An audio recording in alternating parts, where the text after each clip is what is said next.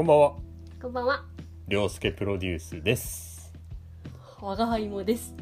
違うでしょあれ、我が輩は文豪ラジオじゃないの？そうです。うんあの内村プロデュースっていうあ、番組が昔あったのをふと今この始まる直前に思い出してうん、言ってみたいなと思って言ってみました。はい、はい、我が輩は文語ラジオです。言うんかい。よろしくお願いしおます。願いします。7月ですね。ね、半分終わりましたね、1年が。早いね。ね早いね。上半期終わるの早いね。怖い。そういう節目ってまとめたくなるよね。そうだね。うん、まとめがちな人生ですよ。人生で言った？はい、盛りましたけど。うん、ということではい、今回ははい。上半期ベストな本を紹介したい男たちイエーイ。ということではい。男の代男表たちって、私も男になる。私しかいないですけど、うん、ね、怖いわ。ちょっと私が上半期読んでほこう上半期読んだ本をさーっと脳内でさらった時にこううん印象に残っていた、ああ、それのぐらいでいいんじゃない？あれ。面白かったなっていう本を今日一冊紹介したいと思いますお願いします。タイトルははい。「志賀直哉はなぜ名文か味わいたい美しい日本語」山口佑さん著ですね。ゆうちゃん、ねこういう系好きよな。こういう系？なんかこう何なんだっけ？このん。味わいたい美しい日本語？みたいななんかそのえ？そんなイメージありました？うんある。なんかえー文章とか、ああ一時日本語の本とか読んだりはしていたそうでしょ？かもしれない。うん。日本語の作文技術あそうそうそうとかね。うん。なんか象は鼻が長いとかなんかそういうのが出てきて、うんうん。確かに全然日本語話者だけどうん。わからないなーって思いながらまあ今もわからないんですけど。母国語なのに。母国語なのに。ねえ困ります。ね。はい。まあいいんですよそれは。あそうです。これがね面白いんですよ。へえ名文ってじゃあ最初に問いたいです。名文ってどういうもんだと思めっちゃ難しいの聞くやん。うね。ね。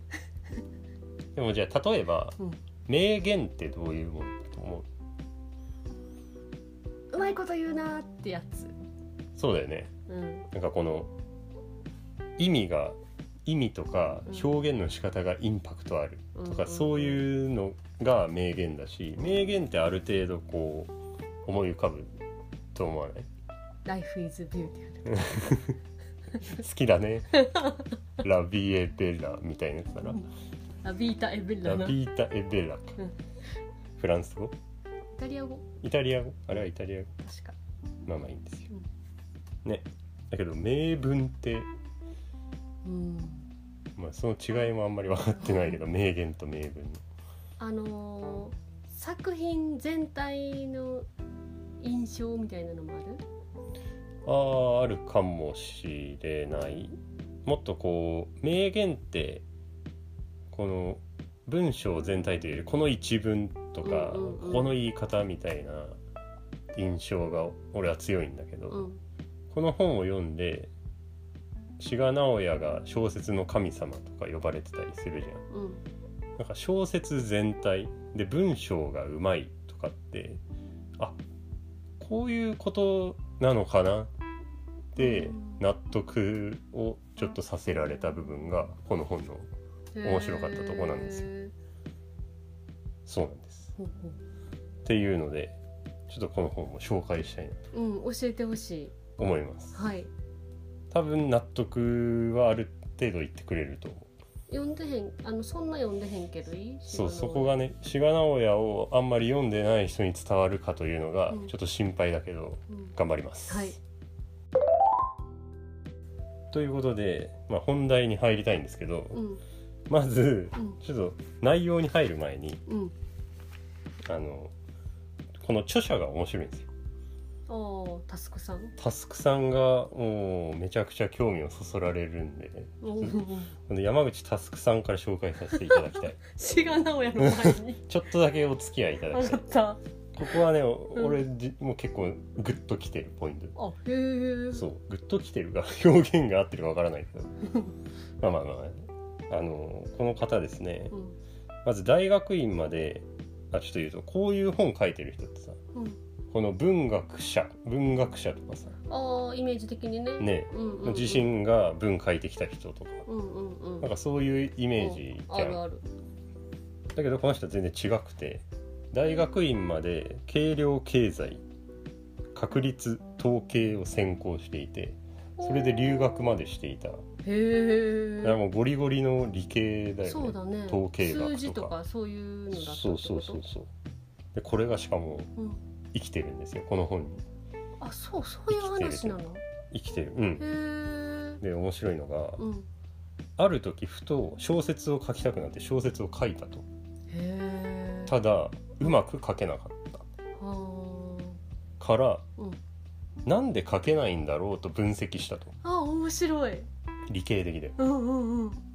そしたらえ、まあ、結果語彙力がないとか表現力が乏しいんじゃないかそういう問題があるなあって気づいた、まあ、ここまではさ、うんまあ、まあ、やってみてダメだったなあそうかってなるじゃん。うんうん。その解決法を考えたのが、え3つありましてまずまず前提として4年間の解決解決というかスケジュールを立てて。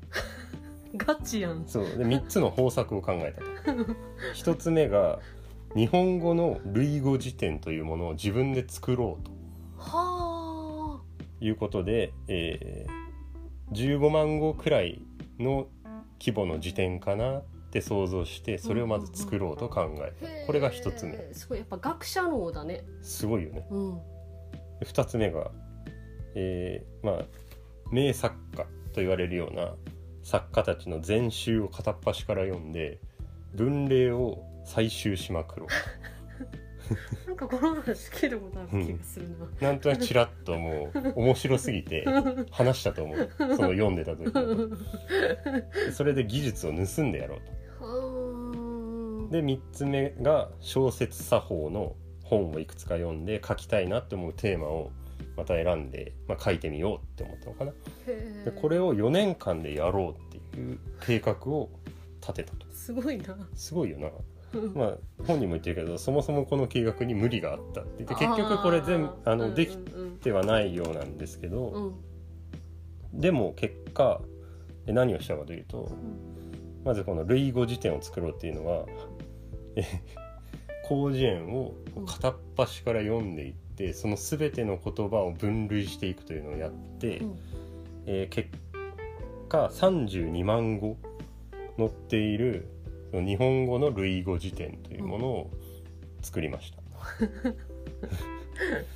ちなみに類語辞典というのはなんかこのある単語があったらその意味がま似ているもの単語がこうザーって並んでるような辞典らしくて。よくさあのネットで検索しても出てくるよね。そうそうそうそう。類語とかで。似てる意味とか。うんうんうん。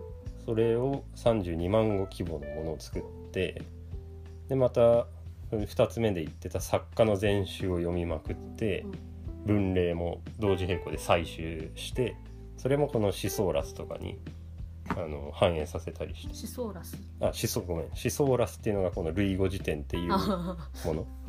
急になんか出急てきた。に言ってしまった。急に言っちゃった。ちなみにそれは販売されてんの？販売されてるんじゃないかな。うわ気になる。日本語大シソーラスというタイトルで出してるみたいなんでもしねね、欲しければうん。ちょっと探してみてください。えそのシソーラスはどどういう意味なの？シシソーラスっていうのが類語辞典っていう意あ味らしい。意味なんだ、はい。うん英語、英語かな？多分。うん、でその分類採集をしていった結果志賀直哉すげえってなって結果この本になったと。へえ入りが違うんだよね。入りがこのさ志賀直哉研究してて志賀直哉がなぜすごいのかを解説したん。じゃなくて膨大な一人ビッグデータ解析したいみたいなことをした結果 まあ確かにこの人のうん。好みも入ってるって本人も言っているんだけどまあ、とはいえいろんな人の全集読んで、いろんな単語とか語彙を調べた結果やっぱり志賀直哉やっぱりというか志賀直哉が抜きん出てるなーってなって本それをまとめたのがこの本なんかやっぱその小説の神様って言われてるだけのことはあるみたいだね。あったのかだそこが合致したんだよ。なうんうんうん。もともと言われてるしいろいろ見て回り回った結果、やっぱりすごいってなったからこの本ができたんだよね。え面白いなっていそんうな背景。すごい人がいましたね。ほんまやな。すごい人がいた。ほんまやな。予想外やった。そう。いう話なんだ。だからねこの本の特徴として文例がめちゃくちゃ載ってる。あー。もう文例例文？例文がめちゃくちゃ引用されてその一個一個にここのどこがどういう表現が使われていてそれがどういうふうによくてなんかここいやこういう文と比較したらやっぱこっちの方がいいでしょうね。みたいなちゃんと理由まで書かれている比較とかまでされてそうるそうそうそう。これがねしかもあの分類してるからこの人。もともとこの最終の時とかに。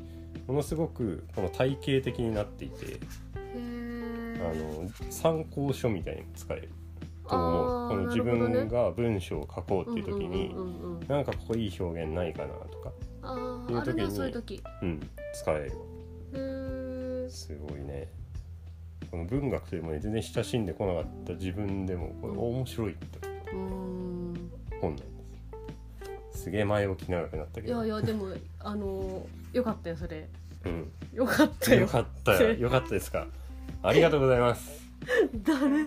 高評価をいただきました。ありがとうございます。師匠。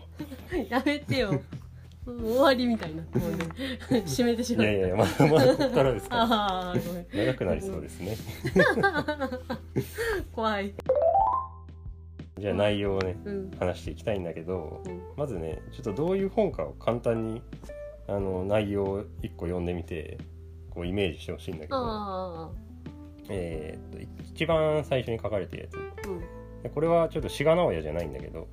えあじゃあ志賀直哉のやつにするわ。うん。うん。ごめんちょっとえって言ってしまった。そうだね。うん。じゃあ一つ例を言うと、うん。第一章はうん。心の動きを空間の空間の動きで表現している志賀直哉の技法がまとめられている章。それが第一章です。でその第一章の中のうん「かっこ1」はい。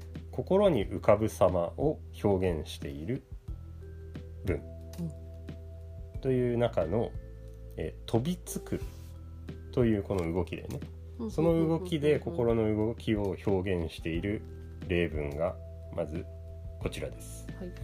読みますね、はい。しかし彼は23日前からその人間、まあ、これは愛人という意味ね、うん。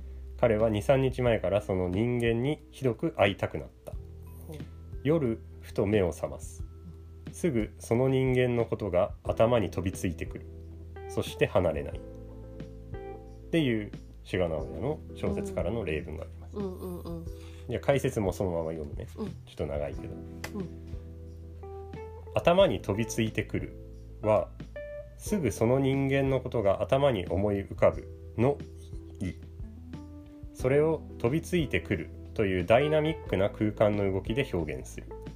直哉にはこうして一遍下に潜って頭に強く浮かべたことを空間の言葉にして並べていく。読者がそれをたどって読むと描写をなぞるのではなく空間の動きに喚起された感情が自然に頭に浮かび上がってくる。そうした向きの文章が多い。すぐその人間のことがパッと頭に浮かぶ。とすぐその人間のことが頭に飛びついてくる。この2つを比べればどちらがより直接で心の動きが役所として伝わってくるか一目瞭然であろう。なるほど。と解説してくれ。るそうだね。そうだと思いません？うん。勢いがいいよね。そう。直接的にはこのさ人物がの心の動きとかを表してはない。じゃんうんうん。パッと頭に浮かんだとか頭に浮かべたとかは言ってない。じゃんその人の行動としてうん。だけどその人間のことが頭に飛びついてきたってこのなんか動きで表現されるとそこはもう自動的にあなんか勢いよく頭の中に出てきたんだっていうのが。伝わるほとこんな風に解説されるとあなるほどなーうね。思いませんか？うん。まあこんな感じでものすごいいっぱい用例がほ出てくるんですよ。飛びつくの次は抱きつくとか抱き合うとかで表現している例文がバーってあって。っていう本なんですね。なんかさこれ読むとさうん。あのーなんか違うのを読んだ時とかにもさうん、そういうのにこの反応できそうだよね。そうそうそうそう。だからこれを読んでから、うん。もちろん別の作家でもいいけど、うん。志賀直哉を読んだら、うもうさらに面白いだろうなと思う、んね。その今言ったように他の作家の人でもこの表現って確かに全然直接的には言ってないけど自然に入ってくるなとか。そうそうそう。なんかそういうことに気づけるようにうん。なると、あのー知らんかったら言われて初めてこの気づく技法だよね。そう いいですね。あいい。なんか桜のような感想をいただきうん、ますそね。う やめてよ。やめてよ。私が思ったことなのにそんな風に言うのやめてよ。ひどい。いやいやいや。じゃあ欲しかったんですよそういうの。で、ね。今からちょっと、俺がね面白いなと思ったこの2章のうん「叩き込む叩き込み畳み込み」っていうあの章があるんだけどそこをね今日は紹介したくてこの話をしだしたんですよ。あそうなの？そうなんです。前置き長。前置きめちゃくちゃ長いからもう聞いてほしいけどな。こ 聞くよ。こからちょっ聞くよ。とスラスラいけたらいいな。うん。でこの畳み込みっていうのでじゃあまあもう早速ね。うん。ちなみにこれが複雑な文章をスラスラと違和感なく読ませる技法としてここにまとめられてるんですよ。技の名前？そう。畳み込み。畳み込みという。寝技みたいな。なあ。タタタンうん。でもね読んだら分かってくれるはず。はい。ということで、えーもうもう例文でどんどんいきますと、えー読みますね。いきなり「電車を降り線路について片側人家のだらだら坂を下りきると直角にそれが富雄川だ」っていう文章があるんですよ。うんうんうん。これどうですか？情景は分かります？もう一回読むよ。うん。電車を降り線路について片側人家のだらだら坂を下りきると。直角に。それが富雄川だ。うん。わかる？分かった。情景はわかるかな、うん。ちょっと読ん読んでいると俺のこの読み方とかで伝わりやすさが変わってきちゃうからあーなんともあれなんだけど文章で読むうと自然に浮かぶんだよね。うん。情景が。だけど分解してみるとおかしいんだよね。坂を下りきると直角にそれが富雄川だ。それって何？うん。直角にそれが富雄川だ。っておかしいでしょ。うん。言うならだらだら坂を下りきるとその直角の方向に富雄川が見える。うん。とか直角に富雄川が流れているのが見える。とか富雄川が流れている。とかになる。うんそこをもものすごく簡潔に言ってるんですよ。ほでこれ意味は理解できちゃうからそう言われてもはあみたいになるけど、ううん。ここのちょっと考えてほしいのが自分がそう書けるかって考えてみてほしい。自分がじゃあ坂を下ったら川が直角にあった情景のことをこういう風に書けるかなってなると説明してしまいそうじゃそない？うだねこの家の前の坂を下ったら何々川が直角の方向に流れているとか言ってしまいそうじゃん。んんんそこを直角にそれが富雄川だ。うんなるほどな。って自然に書いちゃう滋賀のはまあこれ一個だとうんみたいな感じかもしれないけどちょあうんっと何個か例をねはい。出してみますね。はい次が読みます。自分の部屋は2階で隣のない割に静かな座敷だった。読み書きに疲れるとよく縁の椅子に出た。病情景はわかる？うんうん。わかるよね。うん。よく縁の椅子に出た。これはもう自然に意味が取れるけど縁の椅子に出るって文法的におかしいそう。まあそう。説明的に言うならばよく縁に出てうん。そこにある椅子に座った。っうんうんうん。ていう。でしょまあそうだね。そうだね。座るもんだもんね。そう。椅子に出る。うん。でも自然にさうん。意味が取れてしまうよ、うんうん。イメージできたよ。そうだから言う必要ない言葉を全てカットしたエッセンスだけがああるみたいな。なるほどな。しかもなんか円の椅子に座ったより円の椅子に出たの方がななんだろうな。しっくりくるくないですか。このリズムはいいんかな？リズムいいよ。ね。これはちょっとねそうなんですいいいい部分ですね。志賀直哉の文章はリズムがめちゃくちゃいいの私すごいすごくない？桜のよう志賀直哉かもなしれん。桜のよう志賀直哉かもしれん。俺の仕込仕込みがうまくちょっとやめてよやねめてよ。私の感性と近いんかもしれん。もしかしたら。あ私にも書けるかもしれん。ね。さすがですね。ようちゃんこういうの添削したくなるはやろこういう文章こういうのってこといや俺全然わかんないって言ってえあそうそうそう。そっち派なでしょ。そ正しく使おうとする文法とかあるから、うん。あこここはこうちゃんと言った方がいいなって思っちゃうし、うん。なんならちゃんと言わないと伝わらないかなって思っちゃうから、なんか余計細かいこといっぱい書いちゃうんだけど、私感覚やから多分もしかしたら志賀直哉の末裔かもしれん。ちょっとそれ ちょっと何言ってるかわからないんで 次行きますね。はい。リズム良かったやろ どこの？どこのリズムですか？志賀直哉の末裔かもしれん。はいえー、っとですね次読みます、はい。四日市で降り湯の山あごめんなさい。ね湯の山行きの小さい電車に乗り換えた。見ている田んぼの中の百姓家に電気が来た。電気が来ただ。あまあ電気が来たもそうなんだけど。あ違うとこもあった。えー見ている田んぼの中の百姓家でこの四日市で降りうん。湯の山行きの小さい電車に乗り換えた、うん。見ている田んぼの中の百姓家って伝わるしナチュラルじゃん、うんうん。だけど自分が書くってなったら多分多くの人が窓から見ている。とか乗り換えた窓からとか詳細を書いてしまうんじゃない、だけどこのもうシンプルにもう文が切れてるのよ。前で乗り換えた。うんうんうん。まあそうだよね。例えば私は長、えー、と総武線から中央線に乗り換えた。うん。見ている住宅街の中のでいきなり始まってるとでもそこってなんかさ自分が文章を書いてる時はそのもう下手したらその中央線の窓からとか言ってしまいそうで、ここでシンプルにあの総武線から中央線に乗り換えた。見ている住宅街の家々に明かりがついた。で言われれば書けるけどうん。うんじゃあゼロベースでこれをそのまま書けるかっていうとうんうんうん。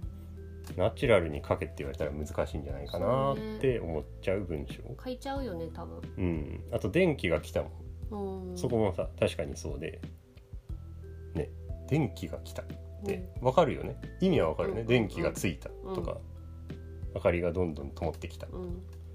そこもシンプルに電気が来た。こういうところが結果リズムさっき言ったリズムの良さにつながっている部分なんですね。ね。でちょっと最後にします。はい。読みますね、はい。えーこれは夜の湖で船に乗ってる場面、うんうんうん。オッケえー晴れた星の多い空を船べりからそのまま下に見ることができた。どうですか？意味わかります？ーうん。意味わかりますよね。うん。これさそのまま下に見ることができた。って映っているとかうんうんうん。そうだね。何にも言わないんですよ。ね。だけど全部わかるくない？うん。これもなんかこう自分が書けるかっていうと言っちゃうよね、うん。それがみなんだ水面に。映りうん。水面に映りそのまま下に見ることができたとかなんかそういうの挟みたくなっうんちゃう心情があるよね。そういうのをこうものすごく簡潔に表現するのがこれってさないでもシンプルに読み手は理解できてしまうからなんていうかそこに気づかないままそうそうそう。なんか読みやすいので読んでっちゃう。んだよねだから名言とかと違ってあの気づかないんだと思う。うん。だから俺ももともとそういう思考がないっていう原因も一つあるんだけど、うん。あの読んでいても全然この「志賀直哉はなぜ名文か」を読むまではうん。なんで何がこの人小説の神様なんだろうって全然わけわからなかったうんけど、うんこう説明されたらあすげえ。うんね。確かに書けないかもって思う。うん。その一語二語増えるだけじゃんってこの説明帳で書いたら書いたとしてもどうせ伝わるし一の語二語増えるだけじゃんっていうところもこう全てが遂行されて簡略化されていることでものすごく読みやすくなってるんだなっていうのがんんん。気づくんですよね。ねあと使ってる単語もさうん。あのさっきの「電気が来た」もそうやけどさうん。いいよね。ね。表現の仕方が。そうなんです。よ。ねこの。センスがいいんやろ「来た」で確かにいいんだうなね。そこをついたとかにするとなんかちょっとリズムが悪いのかなとか。ね。なんやろそういうの感覚でやったはったんやのか。いやそれがねそうそれがとねうん。ちょっとこれをじゃあ読んで思ったことをちょっと言いますとね、この文法ってあるじゃん。うん。うんでその主語述語目的語とかさ、なんかそのそういった部分をはっきりさせた方がなんか伝わりやすいって思いませんか、あの文章とか書くときは、ね、文章を書くときにこれの主語があった方が読み手は絶対わかりやすいだろうとか。んんん。思うけど志賀直哉のを読むとなんか別にそれはあくまでこうみんなが共通して持ったルールなだけであって本来の目的はストーリーとか情景を伝えることじゃん、文章小説を書くことって。うん。考えると全然文法には沿ってないけどその最終目的だけはた果たされてるわけだよね。志賀直哉の文章、ね。うん。それがん直角にそれが富雄川だ。ではあみたいな。だけど分かってしまう。でこれがさデザインにも言えんのかなと。ほこの文豪カフェとかやってた時にさ何か例えばメニュー表示をする時に、ううん。俺はシンプルに考えて文字でかい方が絶対分かりやすいだろうって思う、から視認性ある方が分かりやすいやん。だかうん。うんらもう紙いっぱいにドーンってコーヒーとか書いた方がえだって物理的に目に見た時に見やすいじゃん。うん分かりやすい。イコール分かりやすいじゃんって思う。だけどそれはけあのデザイン的に言うと余白があった方が人間はけ最終的に理解はしやすいとかあったじゃん、ね。だってほんまにそうやったもんな。そう。いやあれってなんか直感のルールに反してるような気がして。あーそうだね。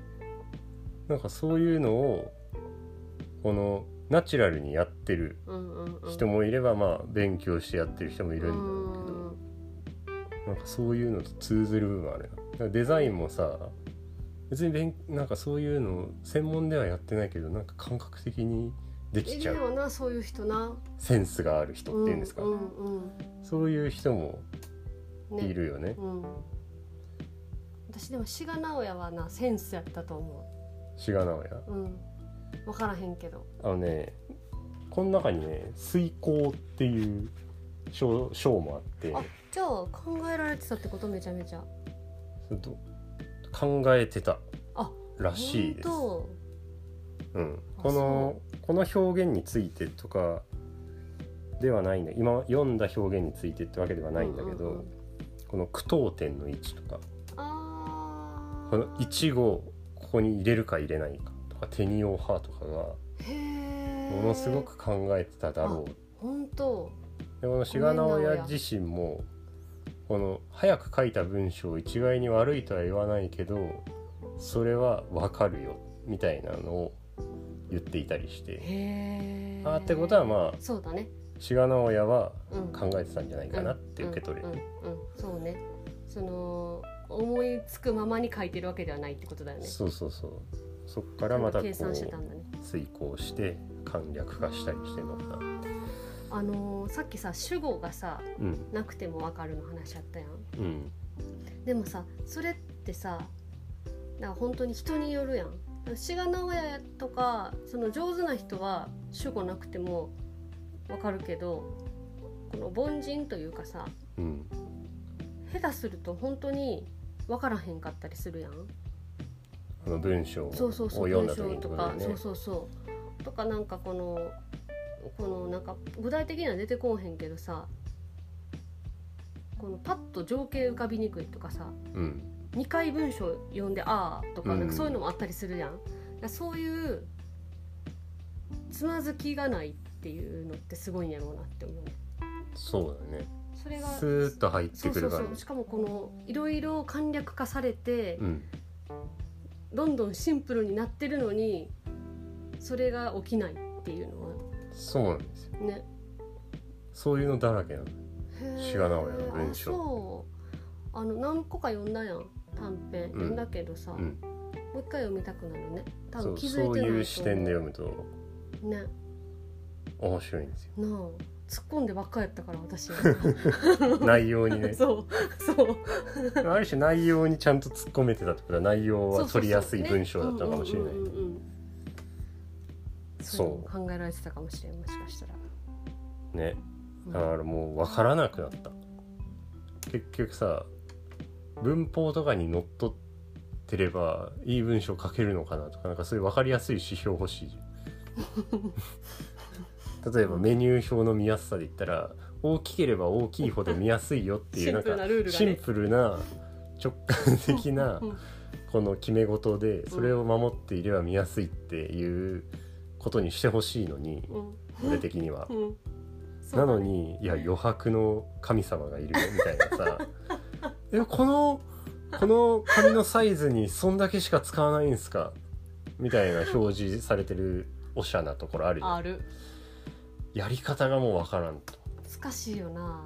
そう。教えてほしいもんな。なんか黄金比みたいなの。うん。余白と文字のバランスみたいな。そうでもそこにルールを求めたらもしかしたら違うダメなのかな。だから志賀直哉も文章によってここは多分切っちゃダメだとか。こあーそうだね。こは2回言った方がいいとか。うんうんうんうん。なんかねあるんですよ。難しいわ。だから伝わるかわかんないけどうん。逆にある文章があった時にうん「なんとかなんとかなんとかそれが〇〇だ」とかうんうん。この「それが」とかもよく志賀直哉が使ってるんだけどそれって逆に文長くなるやん。うんうん。だけどそのリズム感とかこの強調とかうんうんうん。そういうので「それが」は結構多用していたりとか。へえだからね。使うかそのかん安易に使っていいんかわかいやダメだと。考えて書いてたんですね。ね。ね。なんか勢いやと思ってしまってもうごめんって思う。作家なめんなって言われるよな。あの私と一緒やって言ってごめんないさやいって思う。な。怒られるわ、すいません。ごめんなさい。うん、小説一回書いてみたらいいよ、なあ、うん、でうまく書けないじゃん。うん、で類語辞典とか作ったらいいそれさタスクさんにならへんえ大丈夫大丈違う名前じゃ夫多分なくて。もうそこ作れない。そもそもそなこでそもそもな。そこで15 万語の目標を大幅にこれ32万語の思想ラスを作れるのがこのタスクさんですから。すごいよな。すごいよね。面白いですよね。ね。っていうちょっと長くなっちゃいました。また。なんや めっちゃ喋るやん。まあでもこれが上半期ベストということですね。いやこれはベストでした。ぜひうんあの読んでみてほしい。志賀直哉の小説と一緒にこれも。そうだね。ぜひ読んでみてください。はいということで長々とありがとうございました。おはいありがとうございました。疲れ様でした。お疲れ様でした。バイバイ。バイバイ。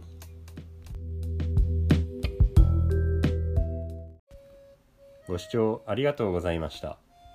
このポッドキャストは純文学素人が文豪の面白さを探りながら話すラジオです。一緒に文豪や作品の面白さを発見していきましょう。お便りフォームからラジオの感想やおすすめの文豪など募集しています優しいお便りをいただけると励みになりますのでよろしくお願いいたします。